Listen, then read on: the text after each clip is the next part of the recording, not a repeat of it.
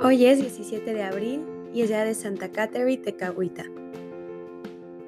Los padres jesuitas recibieron de San Ignacio, su fundador, la visión de hacer todo para la mayor gloria de Dios. Es por eso que se lanzaron a tierras lejanas para evangelizar con gran amor y desprendimiento.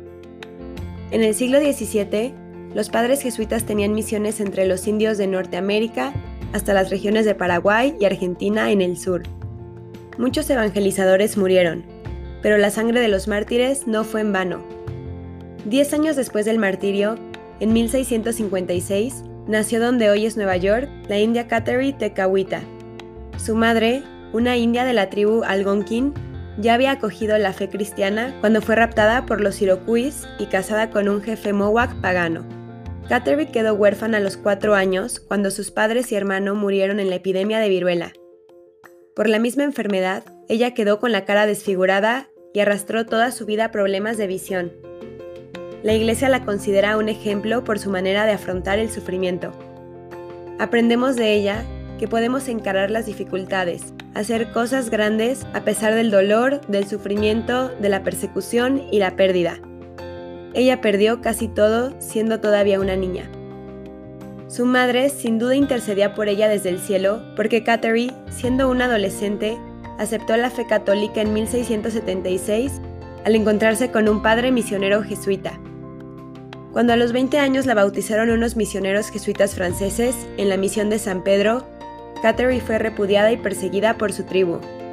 Su nombre indio era Tecahuita, que en iroqués significa la que tropieza, pero en su bautizo se lo cambió a Catherine, que en español es Catalina, en honor a Santa Catalina de Siena. Catherine sufrió por su fe persecución, abusos y rechazo por parte de familiares y de los otros indios. Los días domingo o de precepto, Catherine no recibía alimentos porque rezaba en lugar de trabajar en el campo. Cuando entraba a la capilla, la insultaban y la apedreaban. Sin embargo, ella perseveraba. Se negó a contraer matrimonio a pesar de la presión de su tribu. Catherine le dijo a su director espiritual, He deliberado lo suficiente. Mi decisión sobre lo que haré la tomé hace mucho tiempo. Me he consagrado completamente a Jesús, Hijo de María. Lo he escogido como mi esposo y solo Él me tendrá como esposa. Así que hizo voto de castidad. Pero la persecución fue tal que tuvo que huir de su pueblo, caminando unos 320 kilómetros por el bosque hasta llegar a refugiarse en la actual Canadá, donde consagró su vida a la evangelización y al cuidado de enfermos y ancianos. Hizo su primera comunión el día de Navidad de ese año en el que huyó, en la misión de San Francisco, en Canadá. Vivió con gran santidad, destacándose por su oración, penitencia y austeridad.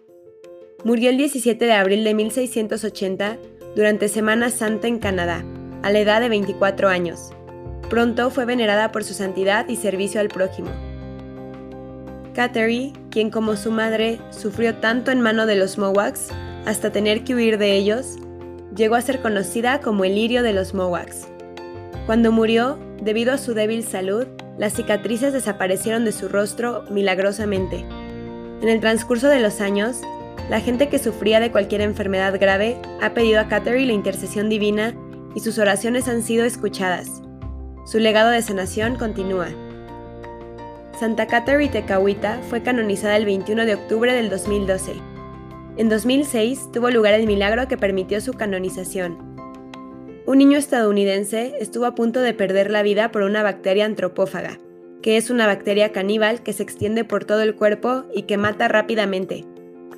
Uno de cada cuatro casos muere en las primeras 24 horas, y este niño se curó cuando sus padres pidieron la intercesión de Catherine Tecahuita. El niño tiene ahora 22 años.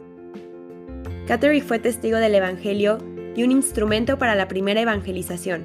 Fue una mujer luchadora que se caracterizó siempre por su vida penitente y su amor a la Eucaristía.